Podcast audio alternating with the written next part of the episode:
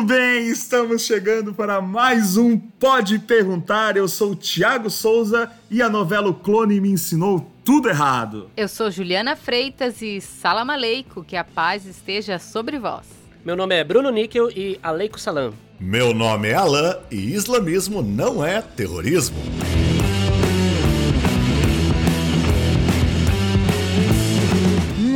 Muito bem, muito bem. Então vamos para o nosso programa, o nosso episódio número 9. E a nossa pergunta de hoje é: o que é o mundo islâmico? A gente vai passear aí pelo Oriente, né, falar várias características, né, o surgimento do islamismo, a diáspora islâmica, né, os muçulmanos, o que, que são os muçulmanos, o que, que são os islâmicos, qual é a relação que tem com os árabes, como que essa religião, né, ela se espalha pelo mundo e continua, hoje é a religião que mais cresce no planeta. Fica ligado aí que vai ter muita informação bacana, muita coisa interessante no nosso programa de hoje, ok? Vamos lá? Vamos começar? Música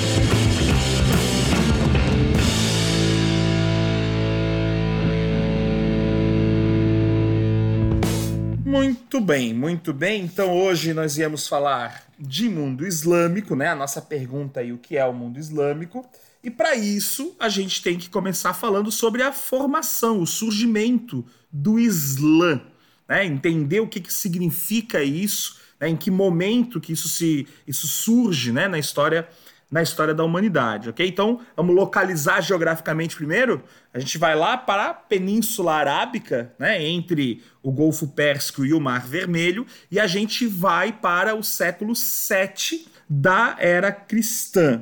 A gente vai lá para aquilo que seria, né? Aí tá rolando a Idade Média lá na Europa, e enquanto isso, no, na Península Arábica ali a gente tem uma situação né, um, pouquinho, um pouquinho diferente. É, é interessante pensar que o Islã ele é a terceira grande religião a partir de Abraão, o pai das multidões. Né? Ou seja, ele, ele, é a terceira grande religião nascida no Oriente Médio.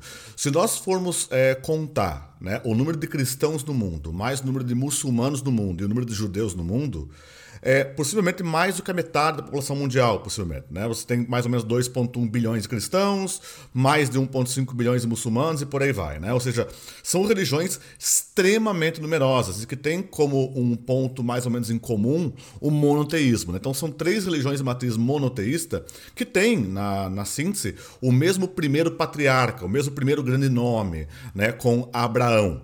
Ou seja, você tem ali um certo hibridismo, inclusive, acho que vale a pena destacar destacar isso, né, nós temos um certo hibridismo entre as três religiões. O senso comum nos mostra hoje, até por conta daquilo que a gente vê na internet, nos canais televisivos e por aí vai, que a impressão que dá é que essas três religiões se odeiam porque são totalmente diferentes e por aí vai. E isso a história justamente mostra o oposto. Né? Você tem muitos pontos de convergência entre essas três grandes religiões. Né? Você tem muitos elos de ligação inequívocos entre essas três grandes religiões. Mas como a gente está falando aqui de religião, portanto estamos falando de um elemento que apela sim, fundamentalmente ao elemento, ao elemento afetivo, emocional, claro, aqueles pontos de divergência muitas vezes serão potencializados e levarão aos conflitos. Mas é, é interessante perceber essa origem no Oriente Médio, né? O Oriente Médio que quase todos os dias assistimos notícias e às vezes notícias não muito boas pelas instabilidades políticas daquela região, que não são, sabemos bem, relacionadas apenas ao caráter religioso, muito longe disso, né? Tem várias outras situações que ajudam a explicar as instabilidades do Oriente Médio e por aí vai. Mas é interessante perceber o Islã como também uma das religiões ligadas a esse eixo do Oriente Médio, né? Uma dessas religiões que vem dali e que hoje, convenhamos, tem uma proeminência, um destaque global que é incontestável. Né? Quer dizer, não se pode hoje é, falar do mundo contemporâneo sem contemplar ao mesmo tempo a expressão e a força do Islã como força política também. Perfeito, Alain. Eu acho que é, a primeira coisa que a gente tem que fazer é justamente essa, né? Olhar e perceber essa, essa proximidade que existe é, tu fala em três religiões, né, três grandes religiões, é importante destacar, são três religiões monoteístas, né, é, que tem como né, um, um, patriarca comum a figura de Abraão e, consequentemente, portanto, uh, pregam a adoração a um Deus que tem nomes diferentes, mas que em tese é o mesmo Deus. Né? Então, Yahvé, Jeová, Alá, né, Deus, enfim, é, é, se a gente for analisar a estrutura né, dessas três religiões, as origens, né, é exatamente o mesmo Deus, né? As narrativas que a gente tem nos livros sagrados dessas três religiões, né, que dizem respeito à origem, enfim, elas são muito semelhantes, né? Então a Torá, o Antigo Testamento e ao Corão, né, tem várias confluências que deixam bem claro que a gente está tratando aqui de uma mesma divindade, né, adorada, então, né, enfim, ali na, no Oriente Médio, mas que vão, vão surgindo aí vertentes distintas, né, a partir dessa base comum. Então, talvez existam mais semelhanças até do que diferenças. E aí é justamente um ponto que vale a pena a gente pensar, né? Por que então religiões que têm uma origem em comum, que vão ter ramificações distintas, vão se odiar tanto, né? Vamos pensar, não é o, não é o objeto do do nosso escopo hoje aqui, mas pensa como os judeus vão ser odiados pela civilização cristã ao longo da história. Hum, é, aí hoje em dia essa, essa ideia né, de que o Islã é a civilização do terrorismo, é, veja, faria mais sentido um ódio contra as religiões politeístas, né? É, mas não, o principal inimigo da, da, de uma cristandade extremista no Ocidente é justamente os judeus e os islâmicos. Mas acho que a gente pode pontuar aí, né, Bruno? É que existe uma diferença que é preciso fazer, eu acho que é uma coisa que a gente tem que discutir sempre, que é a distinção entre fé e religião, né? Enquanto que a fé é o espaço do indivíduo, a fé é um espaço muito pessoal, muito íntimo, né? Você tem fé ou você não tem. A religião é uma apropriação da fé, uma instrumentalização da fé. E por quanto, enquanto construção social, a gente sabe muito bem que em diferentes momentos e em diferentes confissões, inclusive, a religião foi, sobretudo, instrumentalizada por grupos políticos ao longo da história. Ela foi sempre um objeto de poder, sabemos bem disso. Então, quer dizer, talvez não seja o ódio entre os sujeitos, mas a instrumentalização do ódio como é, moeda política, como moeda geoestratégica e por aí vai. Né? Quer dizer, a religião enquanto forma de alteração da ordem do poder. É aquela história, né? Quem detém as chaves do céu abre as portas na terra, né? Isso, e nesse sentido, quando a gente pensa que é exatamente o elemento que une essas três religiões, que é esse Deus comum, esse patriarca, né? essa história de origem, é justamente aí que vem as divergências. Porque como você pode falar em nome do meu Deus? A sua interpretação diferente sobre o meu Deus, a minha crença, né? Então, o monopólio da narrativa desse Deus, da interpretação desse Deus e também dos meios de se conectar com ele é que muitas vezes geram esses conflitos. Perfeito, né?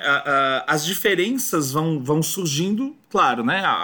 À medida que esses, é, esses discursos religiosos vão se impondo, vão se estabelecendo. A gente tem lá atrás, com os hebreus, né, a origem da religião uh, uh, judaica, né, uh, pautada no monoteísmo, né, em todo aquele processo da migração né, de Abraão, de Ur, para a Palestina, né, para a região ali do Oriente Médio, que vai originar depois, né, Canaã, a ideia da Terra Prometida, certo? Mais tarde, a gente tem, né, dentro do contexto dessa civilização hebraica, dessa população judia, né, judaica, o nascimento da figura de Cristo como um Messias, né, um, um mensageiro, assim como Abraão é um mensageiro, assim como Moisés é um mensageiro, né? Jesus surge ali e a partir de Jesus a gente tem o nascimento do cristianismo, certo? Uh, que vai trazer né, um conjunto de outras crenças, vai agregar um conjunto de outras crenças e vai se dividir, né, vai dividir os, os judeus, certo? Há aqueles que acreditam em Cristo como Messias e que vão virar os cristãos, e o restante que permanece lá, continua como, como os judeus, certo? E mais tarde, a gente tem um terceiro Messias, né, uh, nessa história. Não sei se bem se a gente pode falar um terceiro, né, porque a gente tem os patriarcas, na verdade, na, no, no, contexto judaico, né, o Messias cristão, que é Jesus, né? E aí a gente tem o mensageiro do Islã, né? Aquele que vai levar a palavra, então, de novo, vai trazer a palavra de Deus para o seu povo, que é Mohammed, né? Que é Maomé. Acho que é uma figura que a gente tem que, tem que falar aqui para perceber, né? Que o que há uma, a diferença que começa a surgir aí é nesses mensageiros. Para os, os, os, hebreus, esse mensageiro, esse Messias não veio, até hoje eles estão aguardando. Para os cristãos, esse grande Messias é Jesus, enquanto para né, os, os muçulmanos a gente tem a figura do Maomé, a figura de Mohammed. Aí, lembrando, né? Maomé é Mohammed, né? Muito embora, né, Tiago? E aí, eu pegando o gancho que você está falando, acho fundamental destacar. É interessante quando a gente comenta isso, até todos nós aqui somos professores, sabemos disso. Quando comentamos isso com os alunos, muitos arregalam o olho surpresos, né? Ou até quando informamos. Mas, por exemplo, se você pega o Alcorão Sagrado, ou o Corão, se preferir, Alcorão ou Corão, na mesma ali, né? Se você pegar o livro sagrado dos muçulmanos, que é o Corão, você tem duas suras, ou suratas, né, que são os nomes das divisões internas do Corão. Você tem duas suras ou suratas que evocam fundamentos lá, que de, de encontro com o mundo judeu e com o mundo cristão.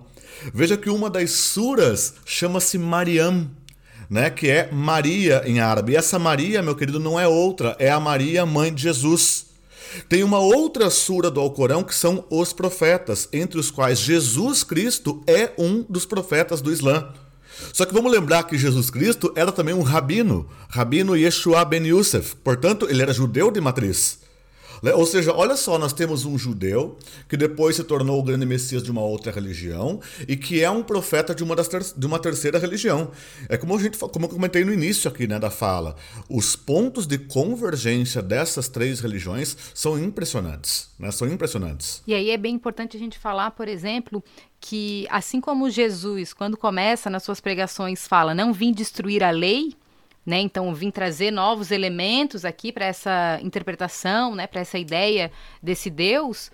Maomé também vai trazer a ideia dessa conexão, né? Então, por isso, a figura de Maria e de Jesus são figuras realmente importantes, muito respeitadas, né, dentro da religião e da tradição islâmica. Então, é bem interessante a gente perceber que Maomé, quando ele começa a construir todo esse processo dessa religião, né, na, nas suas revelações e nos textos que depois vão ser compilados como o Alcorão, é, ele se aproxima das religiões as quais né, ele sabe que ele faz parte. Então ele não vai romper exatamente, mas ele vai se colocar como uma continuidade. É assim que ele se apresenta, né? Estamos aqui, continuamos a receber revelações desse Deus e entender esse Deus melhor. Né? Então ele se coloca nessa linha de continuação. É, o Maomé é uma figura que está lá, né? Teria nascido por volta de 570, então final do século VI, né? Na região ali de Meca. Uh, e que muito jovem já, já participava né, de algumas viagens uh, para fora da península e teria então nessas viagens né, e visitado a, a, a, Síria, né, a Palestina, essas regiões que hoje seriam né, Síria, Palestina, ou seja, Jerusalém e tal. E nesse processo ele conhecia, né, ele tinha contato e conhecia essa uh, tanto o cristianismo quanto o judaísmo estabelecendo né, esse sincretismo aí que o Alan falou no começo, né, ideia, a gente colocar a ideia de um, de um, de um certo sincretismo religioso, que a Juliana traz também, né, dizendo essa ideia de que é, é, é, é, uma, é uma espécie de continuidade, né, uma reafirmação, inclusive, de vários elementos né, da, da crença cristã e da crença judaica em vários pontos. Uh, Jesus é de fato, como o Alan bem coloca, né, uma figura presente no Alcorão, né? Existem vários pontos que são muito semelhantes a narrativas que a gente encontra no Novo Testamento em relação a Jesus. Uh, existem alguns elementos que são diferentes também, por outro lado, né? Como, por exemplo, a ideia de que uh, uh, o anjo da anunciação é o mesmo, né? que é o anjo Gabriel. Esse anjo representaria o Espírito Santo, né? E é o mesmo anjo que aparece na revelação para Maomé em 610, ali quando acontece, né, a revelação de Alá para Maomé durante as meditações no Monte Arafat. Então é o mesmo, esse mensageiro é o mesmo e seria o, o Espírito Santo, né? Uh, mas com algumas diferenças, né? Maria na tradição é, é, islâmica ela tem Jesus sozinha, né? Não tem história de manjedora, não tem esse, esse lance. E quando ela teria voltado com, com esse Jesus, né? No, ainda bebê nos, nos braços, é, e questionam ela, né? Quem era essa criança, como que ela tinha tido uma criança, né? Se ela era pura, virgem, essa, essa lógica da virgem está presente também, né? A concepção. Uh, e a criança, ela fala, perguntem a criança. E na, no Alcorão a criança responde, né? Quem, quem ela é. Uma criança que fala, uma coisa assim meio, meio diferente né, nessa narrativa deles aí. Mas bastante importante. Tanto a figura de Maria quanto a figura de Jesus são importantes, né? Porém, diferente do cristianismo, não podem ser adoradas, porque na tradição islâmica só se pode adorar Allah. Né? Ninguém mais, nem Maomé pode ser adorado. E nessa revelação que tu comentou, Tiago, em 610, é interessante a gente perceber que até a, a simbologia desse momento é parecida, por exemplo, quando Moisés recebe também no monte né, a sua revelação e tudo mais. Então, Maomé também está no monte, também está no momento de, de meditação, e aí ele recebe então essa revelação. Então a gente percebe que, que existem pontos né, que são colocados ali de propósito para conectar essa história, para mostrar que, que faz parte do mesmo enredo, né? O próprio Abraão também tá lá no monte, né? Quando aparece o anjo Gabriel. Ou seja, é uma história que vai se repetindo, né, de várias maneiras, de vários modos aí, e, se, e, enfim, né, se confirmando. E por exemplo, né, na tradição islâmica, a Caaba vai ser construída por Abraão e Ismael, né? Então eles estão colocados ali como aqueles que construíram o prédio que vai abrigar e proteger a pedra sagrada. É, é interessante perceber, inclusive, né, as apropriações religiosas, né, pessoal? Quer dizer, a gente sabe que o mundo é, árabe, pré-maometano, pré-islâmico, ele é um mundo marcado por um enorme politeísmo, né? Você pega os, anti os antigos deuses da tradição pré-islâmica, Al-Alat, Almanat e Alat, né, entre outros ali que você vai ter, né, além dos jeans, né, os espíritos sagrados, aquela questão toda que você vai observar ali. Então, quer dizer, o Islã, assim como o cristianismo, assim como o judaísmo, ele também fez apropriações de mitologias, também fez apropriações de narrativas religiosas anteriores a ele. Né? A gente sabe, por exemplo, que você encontra vários elementos é, cristãos, vários elementos judeus, por exemplo, até em religiões pérsicas, em religiões de matriz egípcia e por aí vai. É preciso entender, como a gente até havia comentado aqui, né? Que a fé é a fé, mas a religião, enquanto produção social, ela é também uma produção temporal. E ela vai possibilitando esses hibridismos entre povos. Por isso que não é estranho, em absoluto, que você encontre, por exemplo, na religião é, islâmica, né, um monte de outras tradições pré-islâmicas compondo essa fé, né? Daí essa ideia de um, é, é, tu fala hibridismo, né?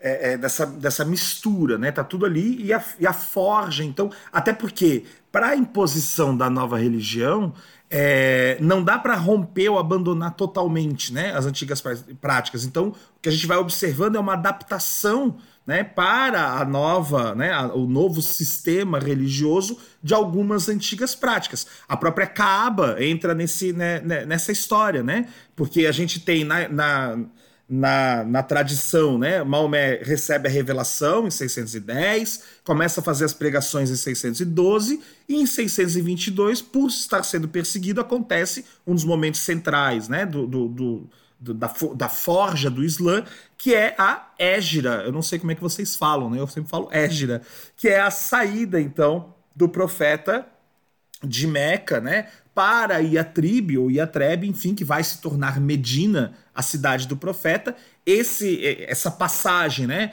de Meca para Iatrebe, essa saída em 622 marca, né, o que a gente chama de início do calendário islâmico, o início do calendário uh, uh, muçulmano, né, e inicia-se ali uma espécie de combate para para tomada da Kaaba, né? Porque como centro religioso era preciso, né, na concepção do Maomé, destruir os ídolos, porque a Kaaba ela, ela, ela era ocupada pelos pelos deuses né, diversos aí do, das populações, como o Alan fala, pré-islâmicas, né, que visitavam Meca em decorrência da, da existência dessas divindades, e, e, enfim, né, a centralidade da Kaaba, transferir ela, transformar ela num templo dedicado a Alá, né, restaurar a pureza desse templo. E aí é interessante a gente pensar que nesse processo vai existir, como o Alan falou, nessa construção dessa religião, todo um uma habilidade muito interessante em você destruir os ídolos, mas você manter a, a principal. Então, a ideia de que eu não estou destruindo tudo, né?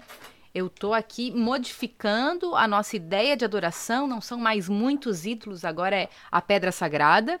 Né? Então você mantém a peregrinação a Meca, você mantém a Caaba, só que você dá uma nova roupagem a ela, uma outra interpretação. Então você não está rompendo com tudo que existia antes do Islã, você está aglutinando coisas diferentes sobre um, uma única ideia. Esse, esse momento, a Égira, né? Essa, possivelmente uma, uma, uma tradução seria separação, é, é o marco do calendário islâmico, né? Então aí começa a marcar. É, e eu sempre fico pensando quão importante para a religiosidade é pensar que é justamente esse momento de maior dificuldade, né, de maior questionamento de fé, que o Mohammed, sei lá, vai fazer essa perseverança e vai justamente migrar para outra cidade, enfim, né, fugir para ser esculhambado e lá a fé dele vai crescer exponencialmente. A fé não, perdão. O número de seguidores dele vai crescer exponencialmente, né? Então é justamente nisso que seria uma fuga. Poderia ser visto como um momento de fraqueza, mas na verdade é um momento onde vai de fato se definir o Islã e passar uma crescente. Então a Égira como um momento aí de perseverança.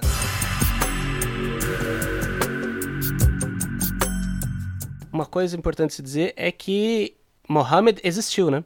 Ao contrário de Jesus Cristo, do qual nós não temos evidências históricas, o Mohammed hoje, inclusive, tem inclusive a linhagem do DNA dele. Você pode fazer teste na internet para saber se você tem o DNA do profeta. Hum? Então, é, é, ou seja, né, não é uma. Claro, os seus feitos, os acontecimentos podem ser discutíveis, mas a existência material real dele é inquestionável. Inclusive, vou aproveitar e colocar aqui uma pequena curiosidade. Quando eu e o Bruno a gente visitou um museu em Istambul, a gente viu as barbas do profeta.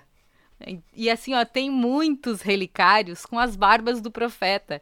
E é interessante porque quando a gente viu autenticamente as barbas do profeta. E é interessante porque, de fato, tem muita possibilidade daquilo ser real. Porque o cara é o profeta. Aí ele sentou na tua cadeira para tu fazer a barba dele. Tu não vai guardar o tufinho da barba no bolso? Vai, né? Tipo, pô, fiz a barba do profeta, eu quero um souvenir. Mas não pode adorar. Tá, ô Bruno, mas essa ideia de não, não há evidências físicas da existência de Cristo, mas a gente tem algumas evidências. Isso é uma discussão, é uma né, discussão se as evidências são suficientes. Não, mas para só, eu, eu, eu fiz um curso com o André Chevitarese há muitos anos atrás. É, e, é, e ele trouxe, essa, o André Chevitarese, para quem não sabe, é um historiador brasileiro bem, bem reconhecido aí. É, e ele traz assim que há evidências documentais né, da, da existência dessa figura. Então, alguém cumpriu esse papel em algum momento. Tem evidências uh, romanas, né, inclusive, sobre. É, é, mas a gente não tem evidências físicas de fato. Né? Isso, essa é uma, é, uma, é uma das discussões historiográficas aí sobre a existência uh, uh, ou não dessa figura, né? Acredita-se que existiu como um, até como um filósofo em algumas, em algumas leituras historiográficas. A gente tem que pontuar também é, a questão do Jesus histórico, que é o foco que a gente está dando aqui. Né? Não é a questão do Jesus Deus, que daí, claro, vai o ato de fé de cada um aí, todo o nosso respeito à fé individual de cada, cada um dos nossos ouvintes, mas é o Jesus histórico, né? o Jesus como personagem. A gente sabe até o nome dele em hebraico, né? A gente tem várias, vários elementos que apontam na direção de que tem existido, porque pode ter existido. Agora, se era Deus ou não, se era se tinha poderes ou não, coisa que valha, aí é uma outra discussão, né? Totalmente que foge ao escopo, né? Como a gente discutir por exemplo, outras figuras de matriz religiosa, se tinham ou não algum poder metafísico, qual seja, né? Mas a figura histórica. Então, é, até eu acompanhei também esse curso que o Tiago falou e apresentavam-se várias situações, até de historiadores romanos, pagãos, não cristãos, que determinavam a existência, comentam a existência dessa figura também, né? Porque, convenhamos, são figuras muito antigas. Né? São figuras cujo boa parte da história se perdeu nas areias daquele deserto. Né? Então, quer dizer, é algo a ser recuperado, mas o nome, a existência é muito possível mesmo, né? é muito real. Né? Mas eh, vou insistir aqui num ponto, né? de novo, não é, não é negar a existência de Jesus, mas veja que Mohammed ele é liderança em vida. Né? Ele é reconhecidamente o profeta, ele é acompanhado em vida. É, quanto ao JC, Pode ser que, na verdade, um conjunto de pessoas tenha desempenhado esse papel que a gente tem hoje a Jesus Cristo, certo? Essa é uma das, uma das, das possibilidades históricas, né? Que não seja um indivíduo apenas. Enfim, você, é, é, você tem possibilidades históricas de acontecimento aí e não tem esse indivíduo bem delineado que você tem dentro da tradição islâmica. Mas aí eu acho que vale a pena destacar uma coisa, né, Bruno? Concordo contigo na, na abordagem que se fala que o Maomé foi muito comentado já em vida, aquela coisa toda. Mas aí a gente tem que pensar no seguinte, né? Lembremos que a religião islâmica, diferente do cristianismo primitivo, ela também tem um caráter político muito mais acentuado. Prova disso é que dentro da religião islâmica você tem uma condução política muito destacada, o que você não tinha nativamente nas pregações cristãs. Né? Quer dizer, o cristianismo será apropriado politicamente a posteriori.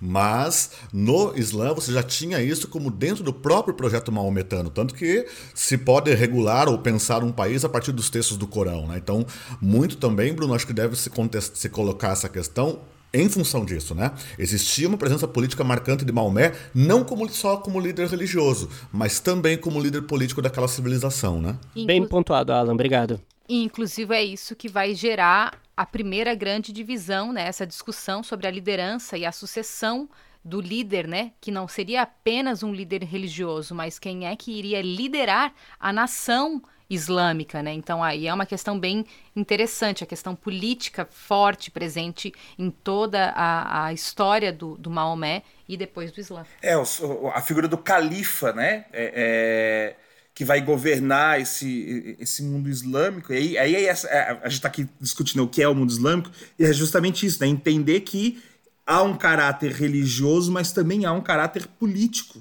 né, na composição, pela maneira como se deu a composição da religião. E até uma coisa interessante sobre essa, essa discussão aí da, da existência de Cristo, não, eu estava lembrando aqui é, eu estava lendo sobre a perspectiva islâmica sobre Cristo, né?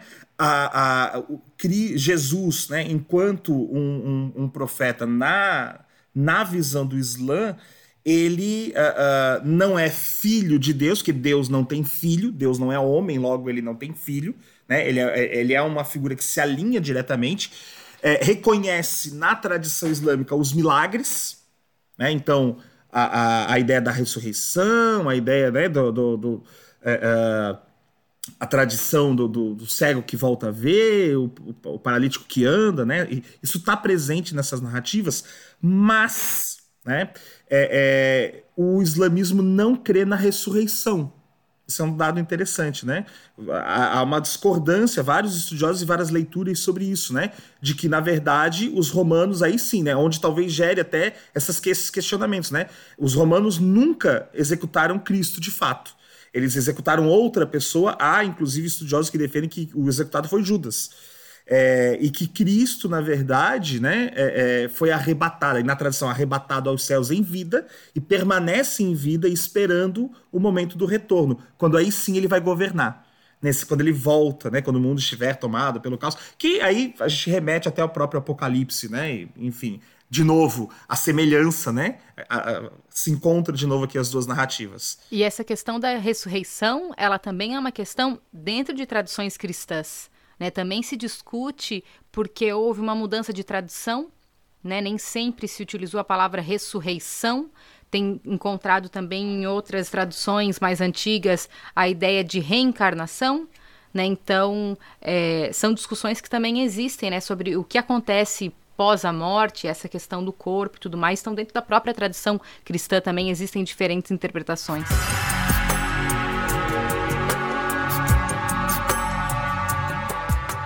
Dito tudo isso sobre né, o profeta Muhammad, eu acho que é interessante a gente começar a, a, entender um pouco dessa organização do Islã, né, que já desde o início vai tomar esse caráter também bem político que o Alan já tinha comentado. Então, por exemplo, o Islã tem como base cinco pilares, né, e esses cinco pilares são bem importantes. É a fé, né, é crer no profeta, é crer em Alá. A oração, né, então o hábito de orar cinco vezes por dia, né? Então, que é uma coisa muito importante para eles. O Ramadã, que é um mês, né, onde eles fazem esse jejum, esse momento introspectivo, né, onde você visa uma ideia de uma vida mais tranquila, uma meditação, né? Então, um mês dedicado a essa reflexão religiosa e a peregrinação a Meca, que é um, um ponto aí bem importante da, da cultura islâmica, né? E da tradição dessa religião. Opa, esqueci, faltou um, que é a, a caridade, né? Que é a, a zakat, que é a ideia então de você doar né, para os pobres. E aí tem várias formas de você interpretar né, essa, essa tradição. Então, por exemplo, quando alguém se casa, tem que fazer uma doação. Né, então, não tem exatamente uma organização sobre essa ideia de caridade, mas o ser, né, o, o, sujeito religioso, ele deve ser caridoso dentro da lógica islâmica. Muito bem. E qual é a lógica do Ramadã? As pessoas têm muita curiosidade, às vezes até dificuldade de entender, né, esse mês de jejum, né? Isso, a ideia é que no nono mês do calendário islâmico, é um calendário lunar, então ele tem essa variação, né, não tem uma data específica. A ideia é que enquanto existe a luz do sol, você vai fazer o jejum. Então, é a ideia de que você, ao longo desse mês, você se dedica a essa reflexão. Então, você tenta viver uma vida mais simples, você reduz tudo aquilo que poderia ser a gula, os excessos, né? Então, você vai jejuar, vai limpar o seu corpo, a sua alma, fazer essa reflexão. E, claro, quando o sol se põe, você vai ao seu lar e junto aos seus familiares você faz as refeições do Ramadã. Inclusive é bem interessante porque tem inúmeras receitas, né, do o que comer quando, quando você está nesse momento. Então várias sopas normalmente que são nutritivas e leves para que você possa manter esse mês de jejum. É outra tradição que é comum dentro das religiões abraâmicas. Né? Então, por exemplo, a gente teria na tradição católica, cristã, a quaresma, né? esse período de 40 dias, que hoje foi reduzido a não comer carne na Sexta-feira Santa. em um dia só, não pode comer carne vermelha, né? Não é nem toda carne. o peixe ninguém salva, né? O boizinho, o franguinho, tudo bem, mas o peixe pode morrer. Exatamente. O cara faz uma paeja em casa, né? O cara faz uma paeja em casa, uma, né, uma mariscada. Você sabe que lá no, no meio oeste do estado, o Bruno também é da, da região, também é ali próximo, sabe como é que é isso. Muito frigorífico, né? E tem áreas de abate é, de frangos e outros animais que tem todo um cuidado, é abatido por alguém da religião islâmica, com toda a tradição, porque boa parte daquela, daquela produção é exportada para o mundo islâmico, inclusive. Né? Do estado de Santa Catarina, é importante destacar, porque tem gente hoje. Gra... Oh, que bom! É verdade. Tem gente Olha, nos ouvindo. Estamos internacionais, hein? É, no Brasil inteiro também. Aliás, aí, ó, um abraço para nosso ouvinte da Alemanha, que foi lá e comentou no nosso perfil perfeito, ali perfeito. no Insta, né? É, enfim, né? Então, voltando aqui para essa ideia da, da formação, forma-se, a gente tem o governo do profeta que é curto, né, de 630 a 632. A gente tem ali uma sequência de lideranças, né, que a gente chama que seria a, a, o período dos axemitas, né, até o, o, o, acho que é o quarto, né, de, é, governante, o quarto califa, que é Ali ou Ali, Ali, não sei, que era é, é, primo e genro de Maomé, né, que tem essa, essa coisa dessa mistura, e, e, e, quando termina, é quando Ali morre, a gente tem então a, a, a grande, a primeira grande divisão, né, que é política, é, política e religiosa né? E que é talvez uma outra coisa que as pessoas têm muita dificuldade de entender essa diferença que vai surgir a partir dessa primeira, primeira de muitas, né? Porque depois tem as, as divisões dentro desses grupos, né? Acho que seria legal a gente falar um pouquinho também disso para poder compreender toda a diversidade do mundo islâmico. Isso. Então, nesse primeiro momento a gente chama da primeira fitna, que é a, a primeira divisão e que traz uma questão central, né, de que o sucessor do profeta precisaria ser do sangue do profeta ou não. Né? Então aí vai criar os partidários de Ali, que era da família do profeta, que acreditam que são os descendentes de Ali que deveriam assumir né, o, o controle do, do califado. Então esses são os Shia, que aí vem então da origem aos xiitas. Então xiita originalmente, né, na sua primeira divisão, são aqueles que acreditam que a sucessão tem que ser por linhagem, né? Então, esse é o grupo. E então, a esmagadora maioria vai acreditar que não, que não precisaria e que a comunidade poderia escolher os seus líderes. Né? Então, essa seria a vertente que hoje nós chamamos de sunitas. Vai existir uma briga muito grande, de fato, conflito, né? guerra civil entre essas duas vertentes, e quando se chega à ideia de chamarem juízes né, dos dois lados para que eles possam trazer argumentações e decidir o que, que vai ser feito nessa sucessão, vai existir um outro grupo que vai dizer não aceito, não reconheço nenhum desses juízes. Então vai existir esse grupo que não reconhece esses juízes escolhidos, né, por esses dois lados e que vai romper, que são os, não sei pronunciar, Cavarij ou Carigitas no aportuguesado. Esse grupo ele não aceita, né, essa, esse acordo que foi feito entre os outros e rompe. Então aí a gente tem já os três grandes grupos dentro do Islã, que são os xiitas, que seriam esses que acreditam na linhagem familiar, os sunitas, que entendem que o povo deve escolher os seus líderes, e os carigitas, que vão então romper com esses dois e que hoje se subdividem em outros 15 grupos. Né? Então são bem amplos. Os xiitas também vão tomar outras é, questões políticas ao longo de toda essa, toda essa história né? Então, é, tem toda uma concepção e que tem a ver com essa questão de ser xiita, como ser radical, muito mais a ver com a questão do Irã, que depois acho que a gente discute mais para frente, que tem mais a ver aí com o século XX, e os sunitas, que são a grande maioria, né, dentro do Islã, que eles é, seguem a Sunna, que são os é, é o livro que completa a ideia do Alcorão. Então, o Alcorão é, profeta escreve com os textos que ele recebe da revelação de Alá, né? Então são compilados no Alcorão e as sunas são esse, essas, esses contos e esses ensinamentos do profeta que completam todo esse processo, né? Então é daí que vem a ideia de sunitas. E fora dessa lógica, ainda vai existir a vertente sufi. O sufismo, então, é uma vertente mais mística do Islã, que é a ideia de que você pode se conectar com Allah sem todo esse meio do caminho muito mais político, muito mais é, organizado e racional. A ideia de que você possa se conectar com o seu corpo, com o seu pensamento, com a sua meditação.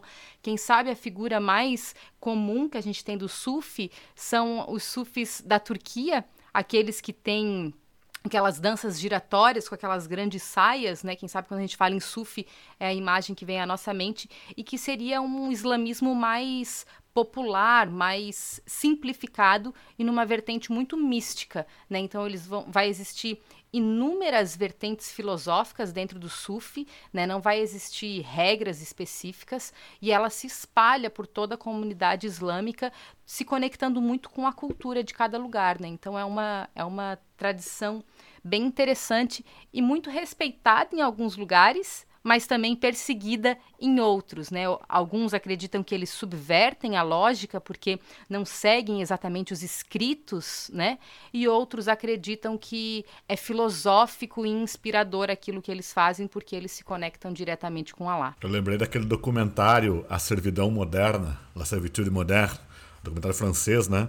Que uma das primeiras cenas do documentário é justamente um grupo sufi fazendo essa dança giratória. Não sei se lembra desse documentário. Tem assim, eles fazendo a dança giratória, assim, daí vem aquelas frases do documentário e tal. Aliás, fica a dica, o documentário é bem interessante, né? A servidão moderna. É outro tema, outra discussão, mas fica aí para apreciação. Tem no YouTube. Para a gente clarificar, né? A, origi a, a, divisão original, sunitas e xiitas, que vai originar depois, né? Os, a, a dinastia dos Omíadas, né? Que são os sunitas ali, e o processo de expansão é isso. E aí, é, dentro dessas disputas, essas, essa figura dos caragitas, que são os que não. que dizem que só quem pode julgar é Alá. Né? Por isso que eles não reconhecem essa figura dos juízes. E aí é interessante, tu traz essa, essa discussão de sufitas e tal.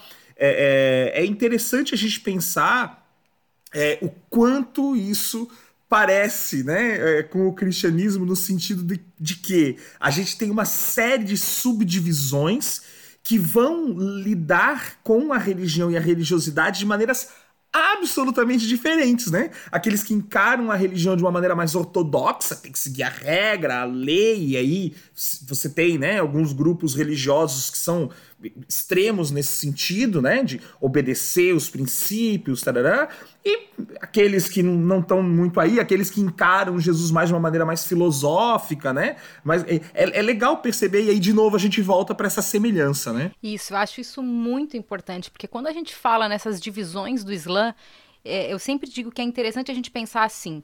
Quando eu falo que o cristianismo é múltiplo, é muito fácil para a nossa sociedade entender o quão múltiplo o cristianismo pode ser. Então você pode ser um cristão que não vai a templo nenhum, que não segue livro religioso nenhum, mas que tu curte a ideia de Jesus e esses ensinamentos e tu acha bacana. Ou tu pode ser um católico extremamente ortodoxo, né, que, que segue realmente o livro, as regras, o que está escrito em cada versículo, o que, que não está.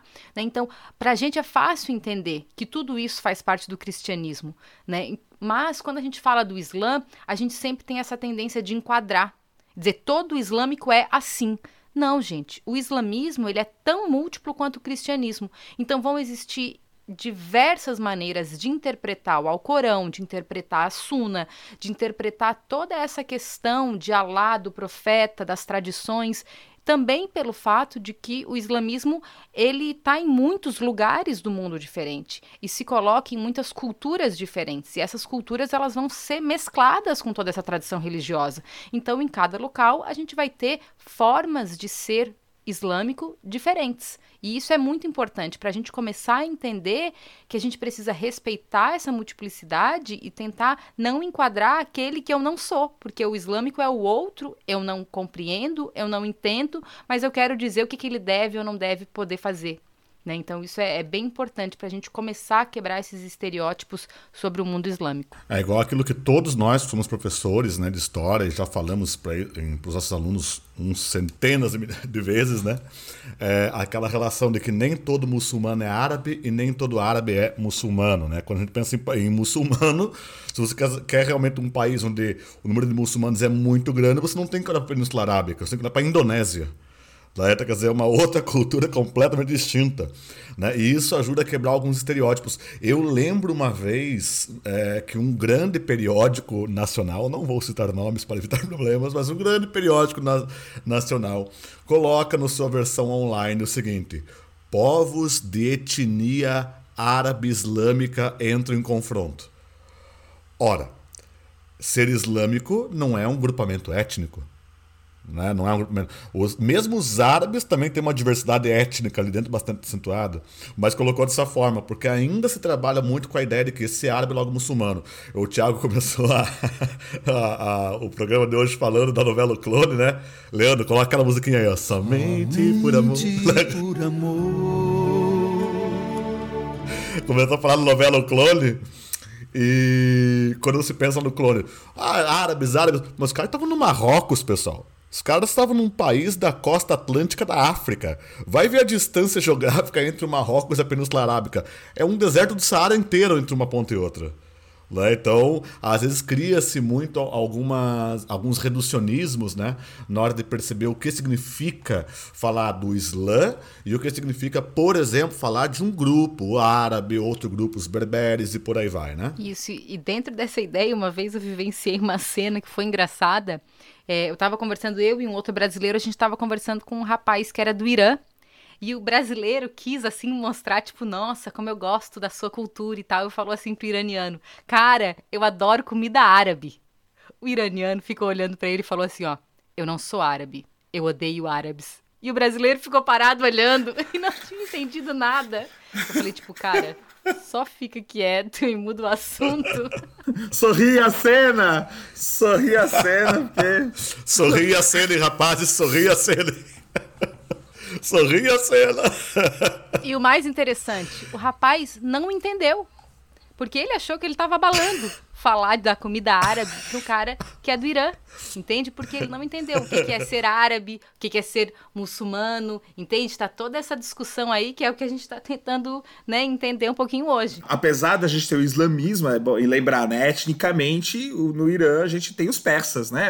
São povos de origem pérsica, né? Que falam persa. Sim, tem uma diferença aí. E aí, mas é, dentro daquilo que tu estavas falando até antes, Ju, essa, a, a, essa diversidade, né, essa coisa de se adaptar a cada região, é, acontece a partir do processo de expansão, a grande expansão né, que, que vai se ter, justamente por regiões que têm uma riqueza cultural e étnica muito grande. Porque se tu parar pra pensar, né? Começa na Península Arábica, beleza, na Península Arábica a gente tem os árabes. Vai pro. sobe ali um pouquinho, né? Pro, pro Médio Oriente mais central ali, você vai pegar, né? a, a a região ali onde você tem povos, né, como os, os, os, próprios hebreus, aquelas tradições mesopotâmicas, né, vai se expandir para o Oriente. E aí a gente tem esses persas, a gente vai ter os hindus, né, porque isso vai chegar lá na Índia, isso vai subir um pouquinho ali para aqueles países que são os que estão, né, Paquistão, Tadjikistão, hoje, né,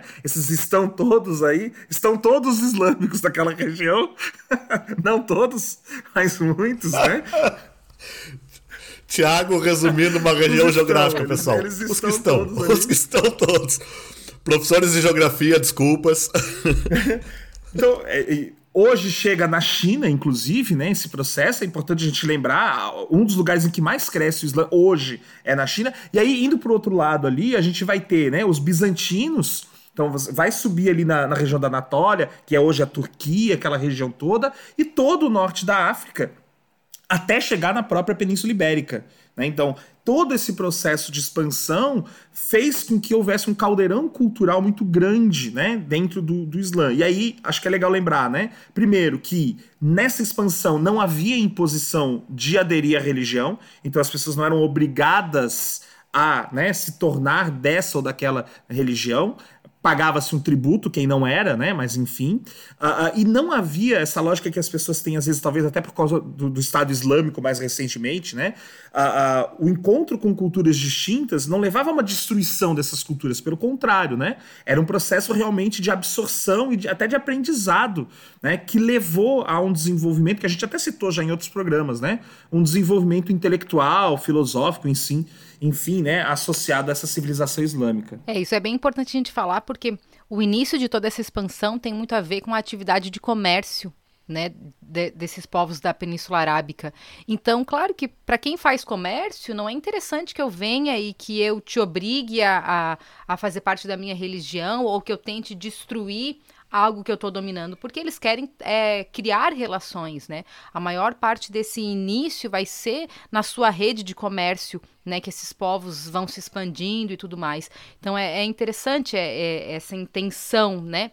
É, essa, essa, essa cultura do comércio é muito forte dentro desses povos do deserto, povos que eram nômades, né? E que tinham nessas grandes viagens de comércio como uma, uma cultura já de muito tempo, né? Então eles são povos que é, se conectam com culturas diferentes há muito tempo, tem essa prática. Né? Então, isso é diferente, por exemplo, de povos que estavam muito fechados em si, como, por exemplo, a Europa Central. A Europa Central estava muito acostumada a lidar apenas com os seus pares né, da cristandade, né? então já o pessoal da Península Arábica não. Eles se conectavam com muitos povos diferentes, com línguas diferentes, com religiões diferentes, o próprio profeta Muhammad, né? Então, essa é uma questão cultural importante que a gente vê ali.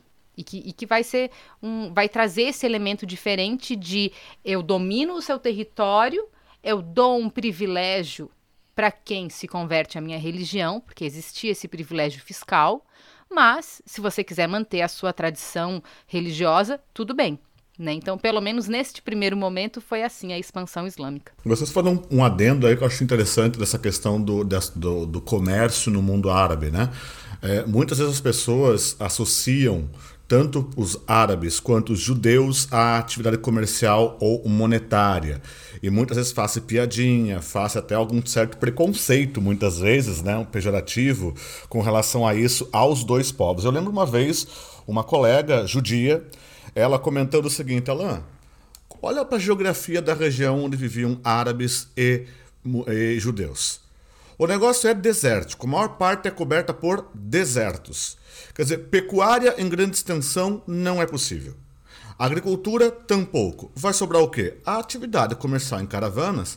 Quer dizer, a própria é, questão da paisagem, do espaço geográfico que eles habitavam naquela região do Oriente Médio, também é um dos fatores que levam esses dois povos, né, árabes e judeus, inclusive, né, à atividade comercial, à atividade monetária.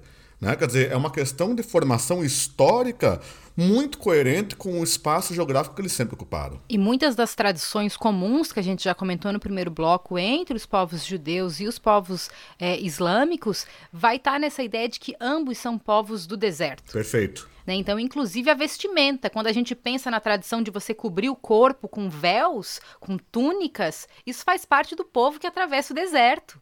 Né? Então, é, é muito interessante a gente entender essa cultura que, inclusive, é pré-islâmica.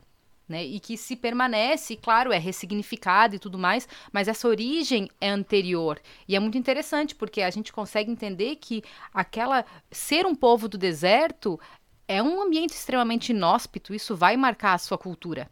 Né? Então, é, ser do deserto marca a cultura islâmica mesmo que não esteja mais numa região de deserto com a sua expansão. Túnica me parece tão mais confortável. Provavelmente é, né?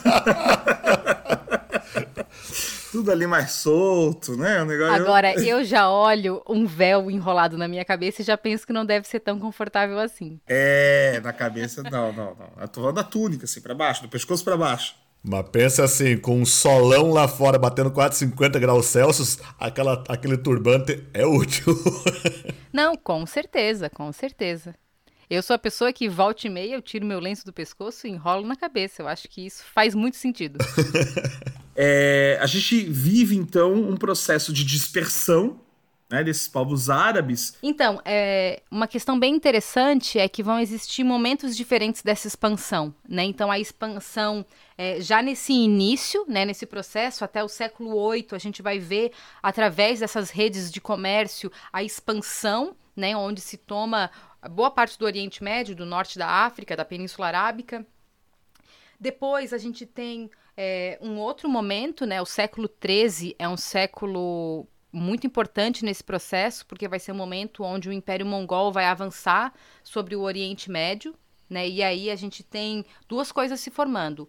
É, o Império Turco-Otomano vai tomar esse processo que está mais ali, é onde hoje é a região da Turquia, o Mar Mediterrâneo, o norte da África, depois vai avançar sobre o Bósforo e vai entrar no leste europeu. Mas as outras regiões que não estão sob o domínio do, do Império Otomano, é, elas vão digamos assim, se manter na capilaridade da tradição sufi. E isso é muito interessante, porque a tradição sufi, como ela era mais mística e tem essa conexão direta com Alá, ela vai penetrar nas tradições da Ásia e da África subsaariana de uma forma muito mais interessante. Então, essa conexão onde você medita, onde você se conecta com a dança, com o tambor, com o ritual, tem muito a ver e se conecta muito facilmente com as tradições, por exemplo, da religiosidade africana, com as tradições da religiosidade é, asiática e, na real, de todo o mar, todo o Oceano Índico. Né? E aí a gente entende por que, que essa expansão do Islã vai tão forte nesse processo. Então a gente vê o Paquistão, a Índia, até chegar inclusive nos arquipélagos da Indonésia e tudo mais. Então é a tradição sufi que consegue penetrar fortemente nessas regiões, manter, iniciar os processos de conversão e que, claro, depois, ao longo dos séculos, vão se transformar em processos políticos e tudo mais, mas é a linguagem da religiosidade sufi que penetra nessas regiões e isso é, é interessante de a gente observar. E hoje esses grupos seriam, na maioria, mais sunitas, né? A, a, a esmagadora maioria do, do Islã faz parte do grupo sunita e das suas divisões. E os seljúcidas, né? Porque a gente sabe que há uma mudança na, na, na perspectiva do, do, entendimento de alguns elementos do Alcorão, inclusive, né? Da ideia da jihad a partir da conversão dos seljúcidas, né? Também rola esse processo, porque uh, uh, jihad é uma palavra, né? Que a tradução seria Guerra Santa, mas eu já vou dizer que eu já vi, não é isso, é isso que é onde eu ia chegar. Eu já vi várias traduções e várias interpretações diferentes dessa palavra. Eu queria que a gente entender também um pouquinho o que é jihad, então, afinal. Eu acho que a, a mídia ocidental trabalha muito com a ideia de guerra santa, mas jihad seria a ideia de esforço em favor de Allah. Então é a ideia de que um esforço muito grande que você faz por Deus, né? Por essa crença em nome do que você acredita. E para muitos, esse esforço, essa jihad pessoal, é muitas vezes movimentos suicidas. Né? Então, quando você amarra é, explosivos no seu corpo e você se suicida em nome de algo, você está fazendo um esforço em nome de Jesus. Para alguns, e no entendimento né, atual seria essa, é uma deturpação do termo. Né? O termo, em sua origem, não tem uma ideia de guerra, não tem uma ideia bélica ou de um esforço que destrói a sua vida. A jihad pessoal seria algo que você você se dedica, você se dedica a você melhorar as suas, é, as suas imperfeições, você trazer esse melhoramento, a você seguir né, as ideias do Alcorão e da, e da religião, é essa dedicação à vida em favor de Allah que seria essa jihad. Tá? Então não seria uma tradução correta a Guerra Santa. Isso é uma coisa que faz muito parte aí da, da segunda metade do século XX e do nosso mundo atual. Aproveitando o vasto conhecimento da Juliana, é, tive a oportunidade de perguntar a um islâmico em Istambul o que de fato era jihad, né? Porque essa é uma pergunta que para a gente historiador é muito caro, né? É, e aí ele vai me responder justamente na ideia de vontade. É que jihad era a vontade que você faz por Allah. E que era a maior vontade era a vontade do próprio indivíduo contra o que seriam os seus é, é, eu não lembro a expressão que ele utilizou, né, mas os seus inimigos internos, os seus problemas internos, né, os seus, os seus as suas cobiças, os seus desejos, etc. Então, veja, na, na, inter, na, na, visão dele, era justamente a ideia de que esse esforço que você faz por Allah, essa jihad, ela é uma questão do indivíduo. E aí, o uso político né, do, do da, da religião, claro que determinados é, é, califas vão justamente colocar isso muito mais como Allah está pedindo que façamos a guerra, né? É, mas é interessante mesmo pegar que na origem seria essa ideia de, de esforço, e aí vou voltar lá para a ideia de perseverança, né? De persistir, como é a própria origem na Égira. Acho que dá para fazer até um paralelo aí que o Bruno falou. O Bruno foi muito feliz na fala e que bacana trazer esse relato, né? De, de alguém do mundo muçulmano comentando a questão. E eu sempre trabalhei com a perspectiva, né, até em sala tudo mais, que a gente viu e leu isso em materiais diversos tudo, é, tudo mais, do, da jihad como morrer levando a palavra de Allah, ou morrer expandindo a fé. Agora perceba que a interpretação disso é muito sutil. Porque você morrer fazendo algo não significa você matar ninguém.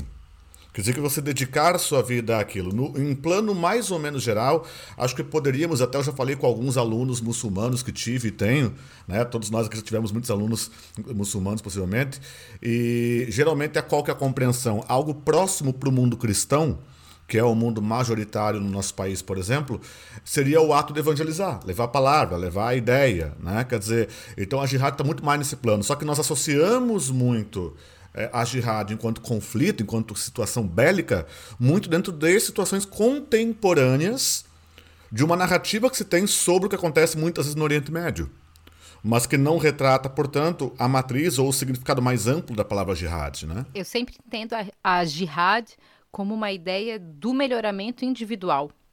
Né? Então, claro que para cada um, o que você deve fazer para melhorar em nome da sua fé em Allah é diferente né, é como, né, para algumas vertentes religiosas, a ideia de reforma íntima.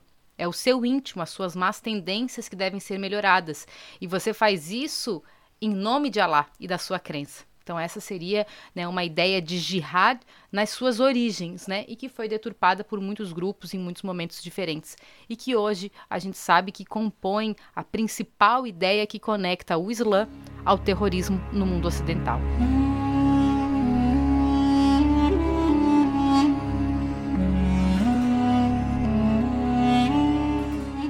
Bom, não dá para falar do que é o mundo islâmico, né, sem pensar esse mundo hoje. A gente fez todo um histórico, né?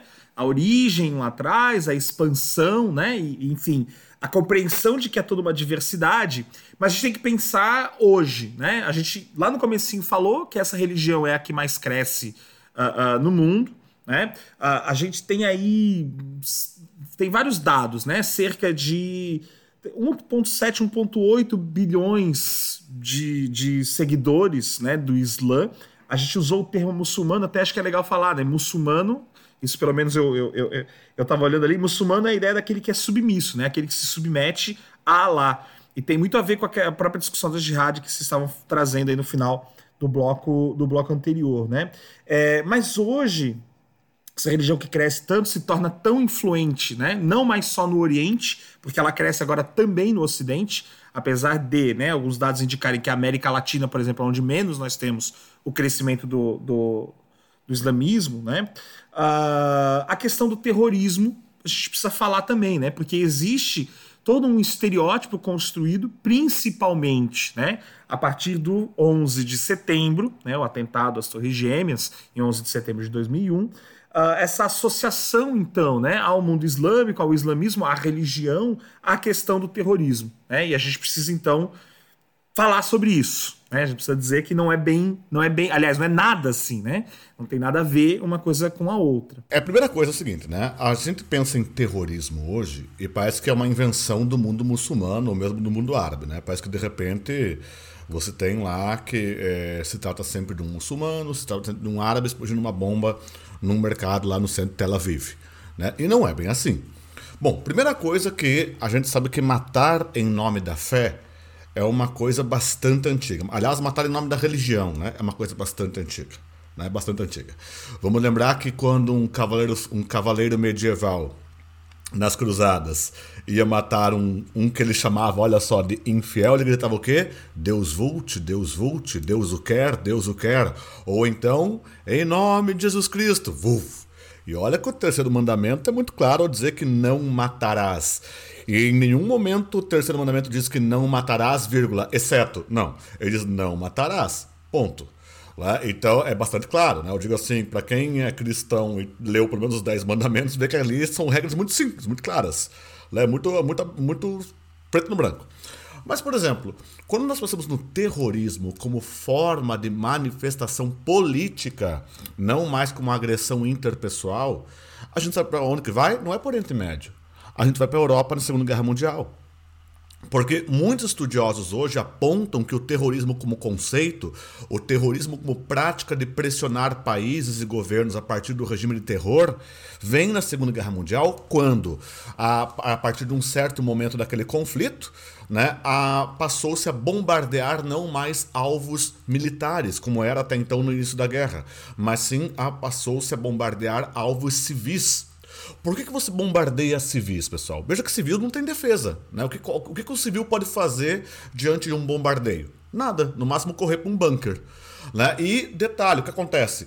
Sabe-se dentro das histórias da, da, Segunda Guerra Mundial que tudo começou quando um destacamento da Luftwaffe, que era a Força Aérea Alemã, ele perdeu-se do destacamento principal e acabou, ao invés de bombardear uma base militar britânica, bombardeou uma pequena cidade da Inglaterra. Pelo que Winston Churchill, né, num, na, naquela vingança da guerra tudo mais, mandou bombardear uma cidade alemã. E aí não pararam mais os bombardeios contra civis. E por que, que se bombardeia aquilo ali? Para justamente causar pânico e terror na população civil, que afinal de contas é quem mantém um governo, é quem mantém um Estado Nacional, para que a população pressionando seu governo, pressionando seu Estado, Estado né, leve esse, esse Estado, esse governo, ou a negociação ou mesmo a rendição no, no propósito de poupar vidas. Ora, essa mesma narrativa ela acaba sendo incorporada também por grupos extremistas. Essa mesma narrativa de promover o terror entre civis, não é mais, percebe, não é entre estados. Por que alguém explode uma bomba num mercado? Para colocar o terror entre civis como forma de pressionamento político, como forma de pressionar um Estado a negociar ou mesmo a render-se. E a invenção, como você pode ver, não vem, por exemplo, do Oriente Médio, não vem do mundo muçulmano, tampouco do mundo árabe. Mas começa naquela, naquele que foi o mais trágico e maior confronto armado da história da humanidade, que é a Segunda Guerra Mundial. Então você tem ali um, um tipo de arranjo que é preciso perceber.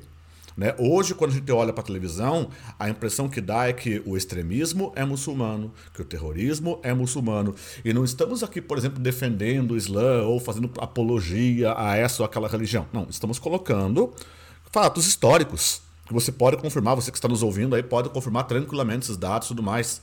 Né? Com uma análise bastante simples, você chega nesses dados. Né? E isso é bastante claro. Por exemplo, antes de você falar do terrorismo é, de, extremismo, de extremistas muçulmanos na região da Palestina, por exemplo, você tinha extremismo é, judeu naquela mesma região promovendo ataques terroristas. Que eu digo o Hotel Rei Davi, Jerusalém, que foi pelos ares, num atentado à bomba promovido por judeus fundamentalistas contra a dominação britânica na região. Né? Porque na época os britânicos, ali nos anos 20, a década de 10, a década de 20 do século 20, os britânicos dominavam aquela região. E de repente você tinha o quê? Um extremismo, então, de fundamentalismo judeu. Então o fundamentalismo, pessoal, ele não é, por exemplo, dessa religião ou daquela religião, desse povo ou daquele povo. Infelizmente, o fundamentalismo ele é humano. Ele é humano.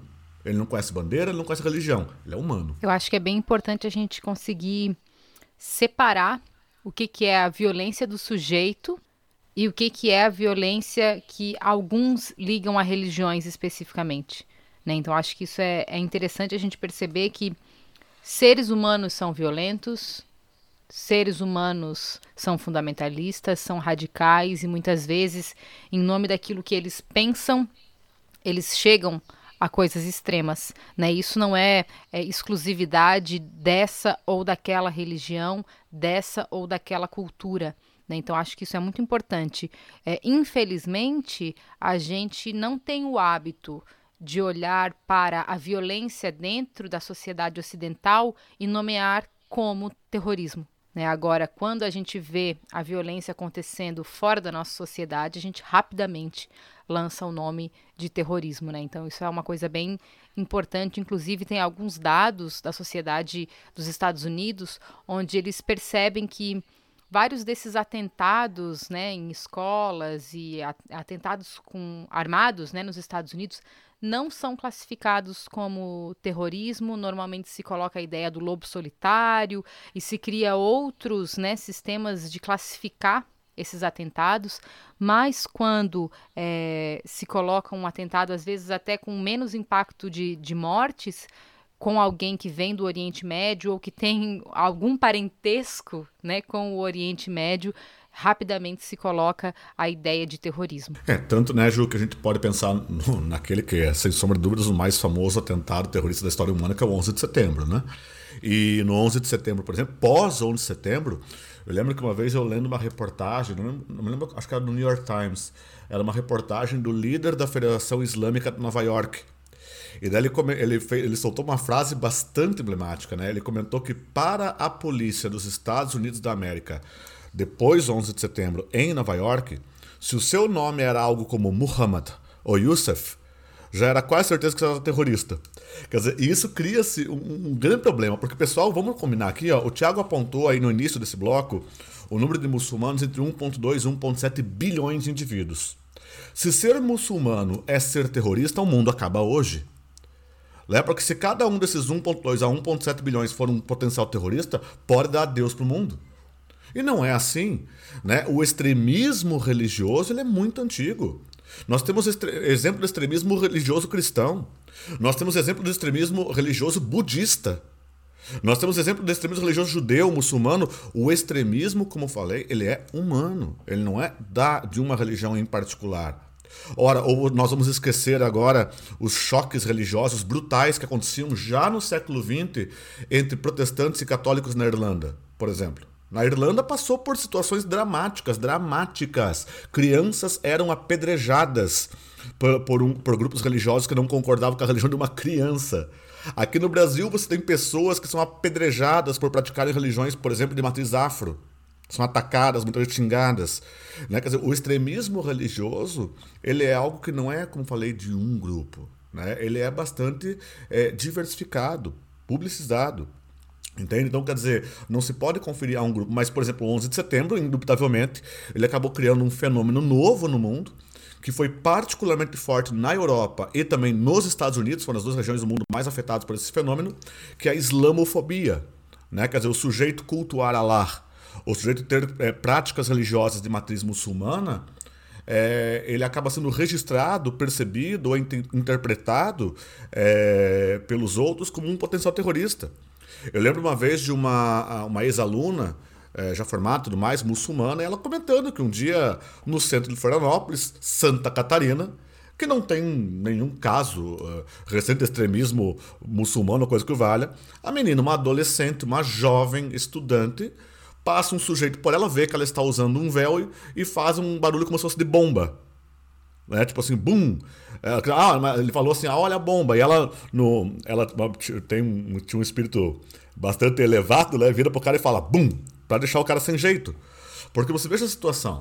Né? Você tem um preconceito em Florianópolis, por exemplo, que não tem né? como isso, em Florianópolis, contra uma jovem por conta que ela usava um véu e por conta muçulmana. Então você vê, isso é bastante interessante observar. O extremismo ele tem várias pontas, né? E agora nós temos, para além do extremismo da bomba, nós temos também o extremismo do preconceito. Né? E ele causa danos muito grandes.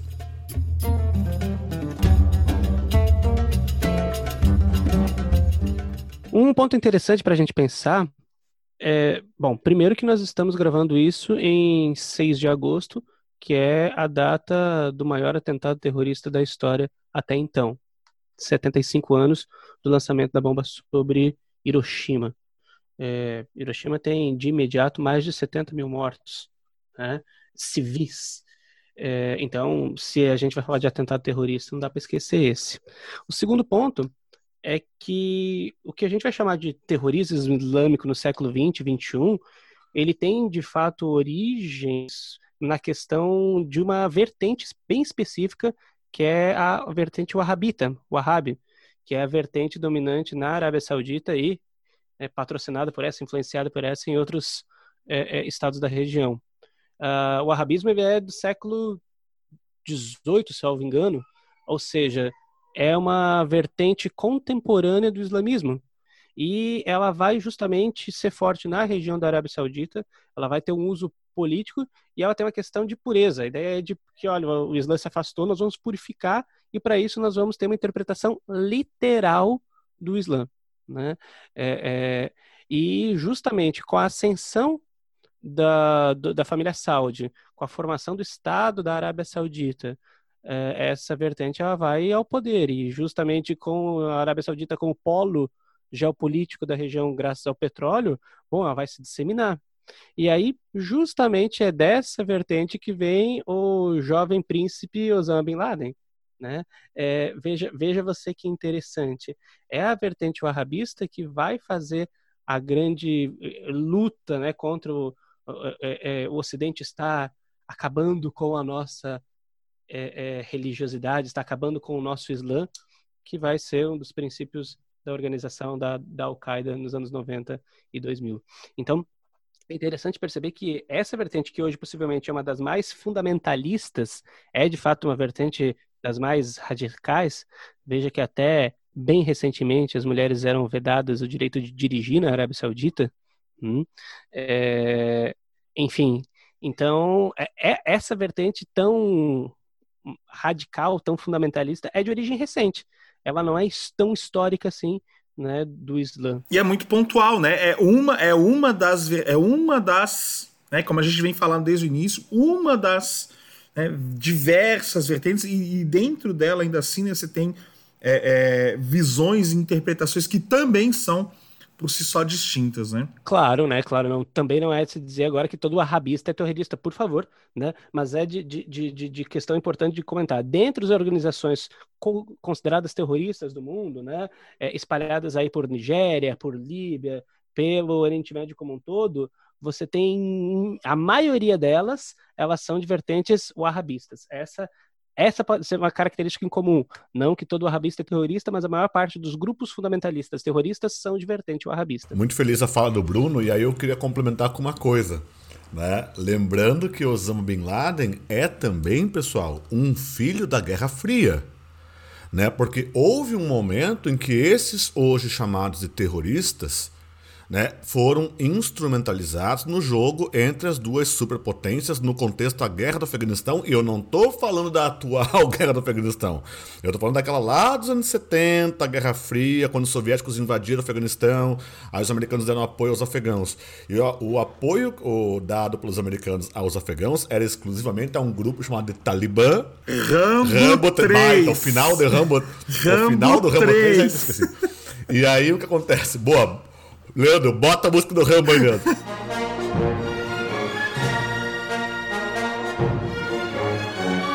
e aí, qual que é a situação? Quando a gente pega na, na, ideia, pessoal, Osama Bin Laden ele foi treinado, né? Ele recebeu treinamento militar da CIA e outras organizações para combater quem? O Exército Vermelho Soviético, que naquele momento dominava, né, de modo também imperialista, o Afeganistão. Quer dizer, houve um momento em que o atual inimigo era o aliado. Né? É bom que se lembre que dentro da, do jogo da política internacional, os amigos de hoje são os inimigos da manhã, ou vice-versa. Né? O Alan antes deu o exemplo ali, né, de uma pessoa que sofre o sofre o preconceito pelo uso do, do véu. E, e, e, essa questão, né, que traz uma distinção muito imediata, né, as, as vestimentas elas deixam bem evidente a questão religiosa, e isso até é, contribui na construção do estereótipo, né? É, é, e a, acaba expondo essas pessoas a situações bastante complicadas, às vezes no dia a dia, sem falar em toda a discussão que existe, né, politicamente falando, é, sobre o uso ou não, a obrigatoriedade ou não, né, do véu. É, nos países, principalmente na questão dos países ocidentais, né? É, essa discussão do hijab é uma coisa bem interessante e que passa não só por uma discussão que faz parte do Islã, mas passa por todo o processo que a gente está vivendo atualmente sobre a ideia do ser mulher, é, do empoderamento feminino e da liberdade feminina. Porque quando a gente pensa a origem da ideia do, do véu, né, da mulher de cobrir o seu cabelo, o seu colo, é, são duas passagens no Alcorão que fala sobre a ideia de modéstia, né, a modéstia feminina que deve ser guardada, e a ideia de proteção dessa mulher contra o assédio. Né? Então, são questões que estão datadas num dado momento, numa dada ideia sobre o feminino, só que o que a gente percebe hoje é que essa ideia se modifica. A própria questão sobre o assédio, hoje eu estava lendo uma matéria que dizia: Ué, eu uso o véu e eu continuo sendo assediada. E aí, onde está a proteção? Né? Então, hoje a gente entende, por exemplo, que não é a mulher que deve se cobrir ou se proteger ou se esconder contra o assédio. Devemos criar uma sociedade onde homens não se sintam confortáveis em serem assediadores. Né? Então, quando a gente pensa sobre essa ideia de da mulher que, que está livre, a gente tem que perceber que passa também pela liberdade dessa mulher entender se ela quer ou se ela não quer utilizar porque é uma vestimenta que faz parte de uma cultura, de todo um processo da sua religiosidade e que ela poderia escolher utilizar ou não. Como, por exemplo, a gente tem hoje mulheres que eu não consigo vê-las como submissas, como, por exemplo, a Malala, ou outras mulheres que estão aí se colocando. É, eu não sei o sobrenome dela, mas é a congressista Omar, a Somali. Eu não, não me lembro agora do sobrenome dela. Eu não vejo essa congressista como uma mulher submissa. E ela bateu o pé realmente dizendo que vou usar o hijab dentro do, do Congresso. Né? Então, isso é muito importante porque são elas entendendo que elas têm o direito a essa escolha e escolhendo vestir algo da sua religião. É diferente da imposição, por exemplo. Né? Então, acho que a gente, quando a gente vê a ideia de uma mulher de burca ou de chador ou de é, é, qualquer outra qualquer outro tipo né, do, da vestimenta toda coberta, a gente já vem logo pensando que essa mulher ela é oprimida, que essa mulher ela é subjugada por esse marido, por essa sociedade. E não é a vestimenta que faz a opressão numa mulher. É a sociedade que oprime uma mulher. E a gente tem no Ocidente muitas formas de opressão sobre a mulher, sobre o seu corpo, sobre suas escolhas, e a gente não usa véu. Né? Então, acho que se a gente quer discutir opressão, a gente pode discutir opressão. Não é no véu que essa opressão acontece. Claro que em alguns lugares, como o Talibã, que obriga a mulher a usar a burca, por exemplo, aí eles sim tem uma questão de submissão, mas que ela não fala em nome de todo o Islã. Ela é local, ela é um poder específico, né? Só, só complementando ali, a Juliana estava falando, é uma deputada norte-americana, Elia Omar, é, ela é uma das duas, né? Ela e outra mulher foram eleitas, são as duas primeiras congressistas nos Estados Unidos que são muçulmanas que foram eleitas nas midterms, né? As, as eleições intermediárias nos Estados Unidos em 2018. Isso, mas só o que usa o véu, a outra não usa. É, eles, eles tiveram que fazer uma alteração na lei para que ela usasse o véu na, na Câmara, né? Que foi uma briga muito forte que ela comprou, né? No começo do mandato dela, porque ela disse que usar o véu era um ato de liberdade e de escolha da identidade dela e que ninguém ia nem colocar o véu na cabeça dela e nem tirar. É, isso me lembra, inclusive, Ju, perfeito. Agora dá, dá, dá deixa porque eu ia comentar, inclusive, né? Que lembra, Ju, aquela situação em que o Estado francês né, tentou proibir o uso do véu muçulmano pelas mulheres muçulmanas e um dos argumentos foi que aquilo era uma opressão sobre a mulher. Aí surgiu um monte de vídeos no YouTube, redes sociais no modo geral, de jovens muçulmanas que literalmente davam o seguinte recado: o véu é nossa tradição, nós vamos usar o véu e ponto final. Quer dizer, é bem essa fala, acho que é muito interessante essa fala da Ju, porque é, delimita, né? O que é a opressão? A opressão é aquilo que alguém pratica com outro indivíduo, quer dizer, é quando de repente aquele homem então se vê no direito de decidir os destinos da mulher. Né? E não o uso do véu. O uso do véu em si tem um critério de religiosidade.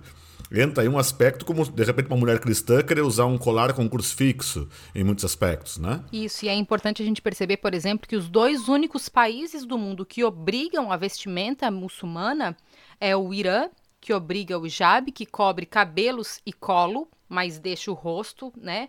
É, e a Arábia Saudita, que obriga o uso do niqab, que é aquele que cobre todo o corpo, mas que mostra os olhos, né? Então, a gente percebe que, tirando esses dois lugares que tem de fato uma imposição como Estado, o resto faz parte do seu grupo tradicional a tradição da sua cultura, da sua família, do seu, né, da localidade específica onde você vive. Não é uma obrigatoriedade que vem, né, de, de longe ou de uma instância maior. É algo local, cultural. E, e aí aquela discussão, né? Quando é uma escolha, beleza. Não, não, a, não é isso, né, que, que, que determina, enfim, né, a, a uma opressão ou o que é certo ou o que é errado. Eu comentei alguns episódios atrás sobre o livro Uma Pequena Casa de Chá em Cabul, e tem uma discussão muito interessante nesse livro, que é de uma senhora. Ela viveu a sua vida inteira sobre essa ideia de ser uma escolha cobrir né, o seu colo e os seus cabelos. E quando vem o Talibã no, no Afeganistão, ela se vê obrigada a usar a vestimenta que cobre todo o seu corpo, né, o niqab. Então, como meio de manter a identidade dela, ela corta os cabelos bem curtos que é algo contrário às tradições né, mais ortodoxas. E ela diz que se me obrigam a usar o véu, por baixo do véu, eu vou manter a minha identidade, você quem eu sou. Né? Então é uma coisa muito interessante e a gente percebe como não é uma coisa que vem da origem do Islã.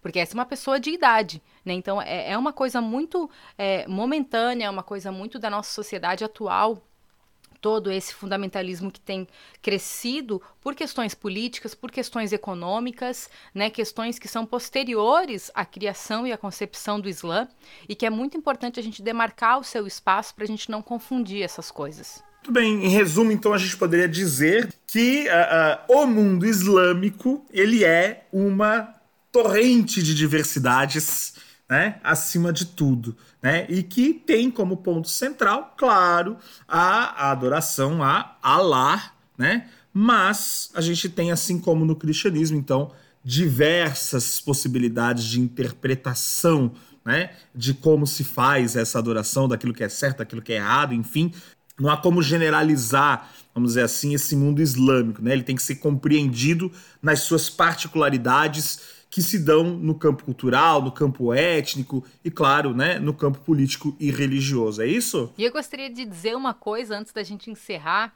que quando a gente fala do Islã, a gente fala como historiador, né? A gente toma aqui as nossas interpretações e os nossa, as nossas falas a partir de leituras e de pequenas experiências que a gente possa ter tido com pessoas é, muçulmanas, mas não é a nossa religião, não é a nossa cultura.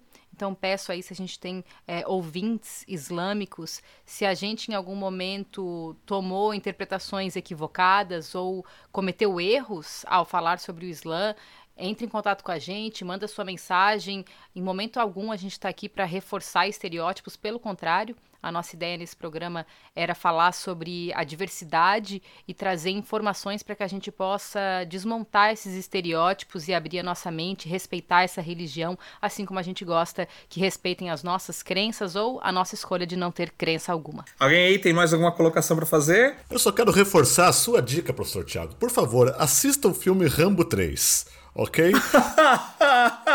Tirando toda aquela matança típica dos filmes dos anos 80, 90, aquela coisa do exército de um homem só, babá.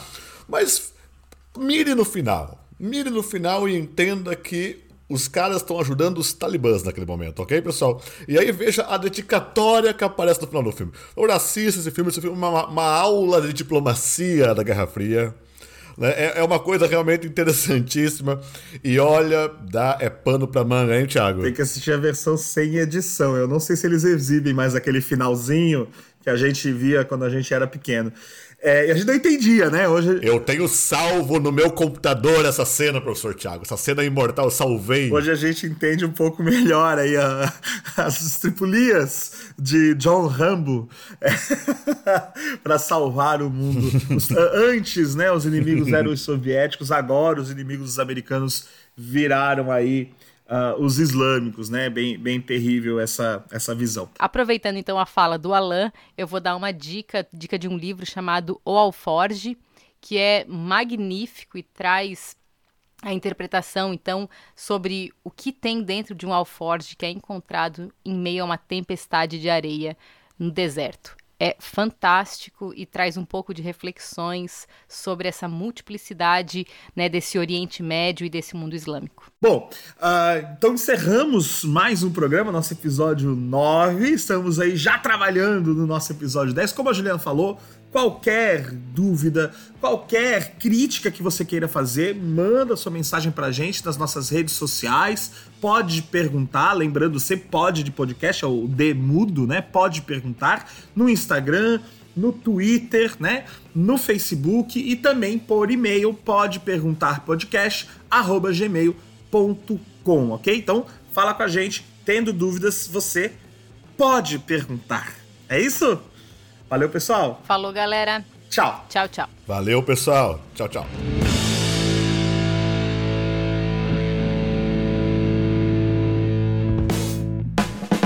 Pode Perguntar episódio 9, com a participação de Tiago Souza, Alan Guedini, Juliana Freitas e Bruno Níquel. Produção Tiago Souza, edição Leandro Lessa.